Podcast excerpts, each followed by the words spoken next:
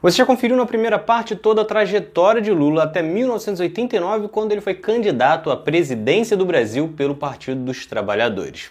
Agora, você vai saber como foram essas candidaturas de Lula em 89, 94, 98 e 2002. E imagino que nesta altura você já saiba que ele perdeu as três primeiras disputas e só foi vencer na última. Mas o que mudou neste período? O que contribuiu para que o candidato do PT chegasse à presidência. E o que ele fez no primeiro mandato. Tudo isso você vai saber agora. É Pilatos lá na Bíblia quem nos diz. E também faleceu por ter pescoço o infeliz autor da guilhotina de Paris. Depois de 29 anos, o Brasil finalmente escolheria um presidente do Brasil. Era a festa da democracia, com direito a 22 políticos disputando o cargo mais importante do país. Além de Lula e Collor, tínhamos muitos outros nomes famosos, como Leonel Brizola, Fernando Gabeira, Enéas Carneiro, Mário Covas, Paulo Maluf, Ulisses Guimarães, entre outros, e todos eles participavam dos debates. Lula acaba vencendo o duelo particular com Brizola e fica na segunda posição com 17,18%, indo para o segundo turno com Collor. O candidato do PRN já aparecia disparado nas pesquisas próximas à eleição, restando a Lula, Brizola, Covas e Maluf, estes dois mais atrás, disputarem qual seria o concorrente no segundo turno. Com isso, tinha um pouco mais de um mês para convencerem o eleitorado para ver quem chegava a mais de 50%. Collor então partia com 30%, enquanto Lula com 17%. E aí vimos que a democracia não era exatamente o forte de alguns setores. Diversos canais de mídia passaram a divulgar diversas especulações e até atuaram contra a candidatura de Lula. Entre os casos mais absurdos estavam a ligação do PT a um grupo criminoso que sequestrou o empresário Abílio Diniz e que só foi desmentido pela grande imprensa depois da eleição. E também a manipulação no debate de 14 de dezembro, semana da votação. Somente 22 anos depois do debate, que Boni, um dos diretores da Globo, assumiu que fez toda a produção do Collor para o programa, com direito a colocar pastas de acusações contra Lula, mas que estavam cheias de papéis em brancos. A manipulação também foi feita na edição do Jornal Nacional no dia seguinte, que privilegiava Collor. O resultado foi vitória de Collor por 53,03% contra 46,97% de Lula, portanto, uma eleição bem apertada. Lula, então, ainda disputaria as eleições de 94 e 98, mas acabaria derrotado por Fernando Henrique do PSDB. Nas duas, ficou em segundo, mas não conseguiu chegar ao segundo turno, mesmo tendo mais votos que na eleição de 89.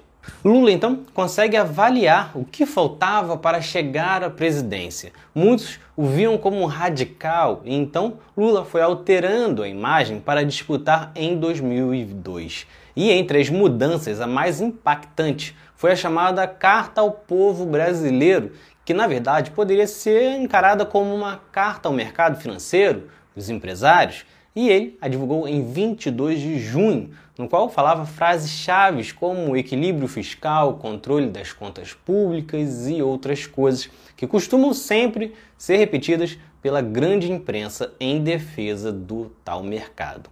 Paralelo a isso, Lula escolheu um vice mais à direita, se em 89 foi Bisol, do PSB, em 94 Mercadante, do próprio PT e em 98 Brizola, do PDT, em 2002 o escolhido era o empresário José Alencar, do PL. Se isso ajudou ou não na vitória, não dá para afirmar. O fato é que Lula finalmente conseguiu a vitória. Teve 46,44% dos votos no primeiro turno e depois expressivos 61,27% no segundo. Além disso, conseguiu ajudar a eleger 91 deputados do PT, o melhor desempenho de um partido de esquerda até hoje no Brasil. Porém, apesar disso, não chegava sequer a ter 20% da Câmara. E aí começa o governo e Lula tem que lidar com a reforma da Previdência, que já estava sendo requisitada desde o governo Fernando Henrique.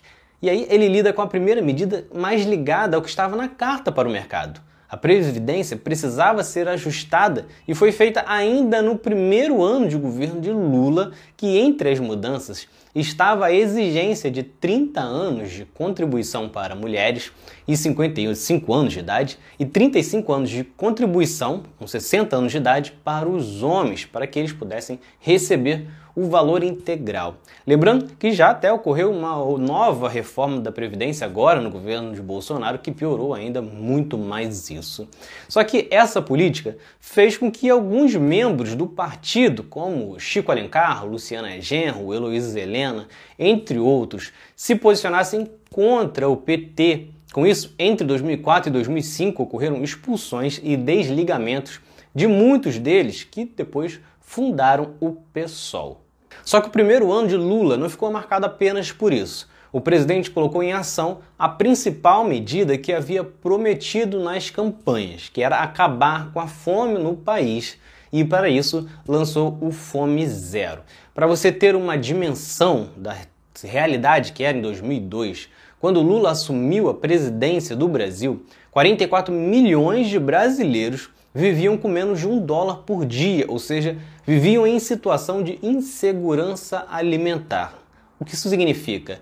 Não tinham a certeza que ao longo do dia teriam algo para comer. Foram então uma série de programas lançados, como o cartão alimentação para possibilitar as famílias a comprar alimentos, o programa de aquisição de alimentos que garantia compras públicas destinadas para a agricultura familiar.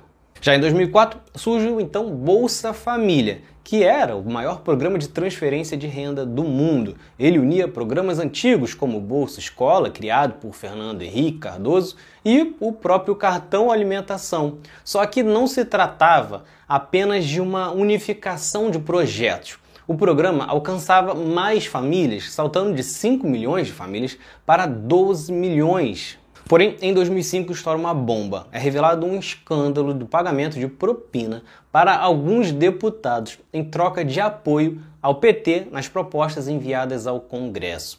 O esquema foi revelado por Roberto Jefferson, do Partido Trabalhista Brasileiro. O esquema consistia em um partido dos trabalhadores repassar dinheiro que o PT arrecadava de doações de empresas e fazia um pagamento mensal para membros, especialmente do PTB e do PP. No entanto, não houve nenhuma acusação formal a Lula, no caso, e o principal delator, Roberto Jefferson, afirmou na ocasião que o presidente não sabia do esquema. Ainda assim, o caso abalou, obviamente, a popularidade de Lula, que caiu de 59% de aprovação para 50%. Porém, Lula trazia em números alguns resultados expressivos. Com exceção do primeiro ano, quando o país cresceu apenas 1,14%, em todos os outros três anos ele subiu mais de 3% em cada, em especial em 2004, com 5,76%. Mas o diferencial estava no impacto direto para a população e a pobreza no Brasil caiu consideravelmente. Quando Lula assumiu, 27,95% do Brasil não recebeu o suficiente para comer. E o pior, o número basicamente não apresentava redução desde 95, tendo oscilado no máximo 2% para baixo entre 95 e 99 com Fernando Henrique, mas ainda na gestão de FHC voltou a subir. Já no primeiro mandato de Lula, a pobreza caiu de 27,95% para 19,09% da população. O país teve também uma redução no desemprego de 12,4 milhões para 10 milhões. O dólar caiu de 3,07 para 2,17 e Lula usou como cartaz também ter quitado a dívida com o FMI, evitando que o fundo ficasse interferindo nos rumos da economia brasileira, como fazia no governo de Fernando Henrique. Além disso, Lula trouxe o ganho real do salário mínimo, que era a evolução salarial acima da inflação. Com isso, em quatro anos de mandato, Lula aumentou o salário mínimo de 200 reais para 350. Além disso, ele desenvolveu o programa Luz para Todos, levando energia elétrica para 10 milhões de pessoas, e o ProUni, fornecendo bolsas para jovens de baixa renda na universidade, beneficiando 116 mil pessoas somente em 2005. Entre outras leis, como a que sancionou o ensino da história afro-brasileira e da cultura africana nas escolas.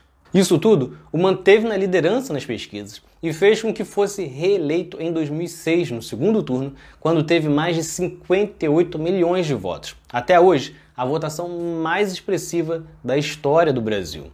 Reeleito, Lula teve novos desafios no segundo mandato e também após deixar a presidência. Saiba mais disso na terceira parte sobre Luiz Inácio Lula da Silva. Mas antes, comenta aqui embaixo o que você achou do primeiro mandato de Lula. Então é isso. Se vocês gostaram, curtam, se inscrevam e assistam os próximos vídeos do outro lado da história. Valeu!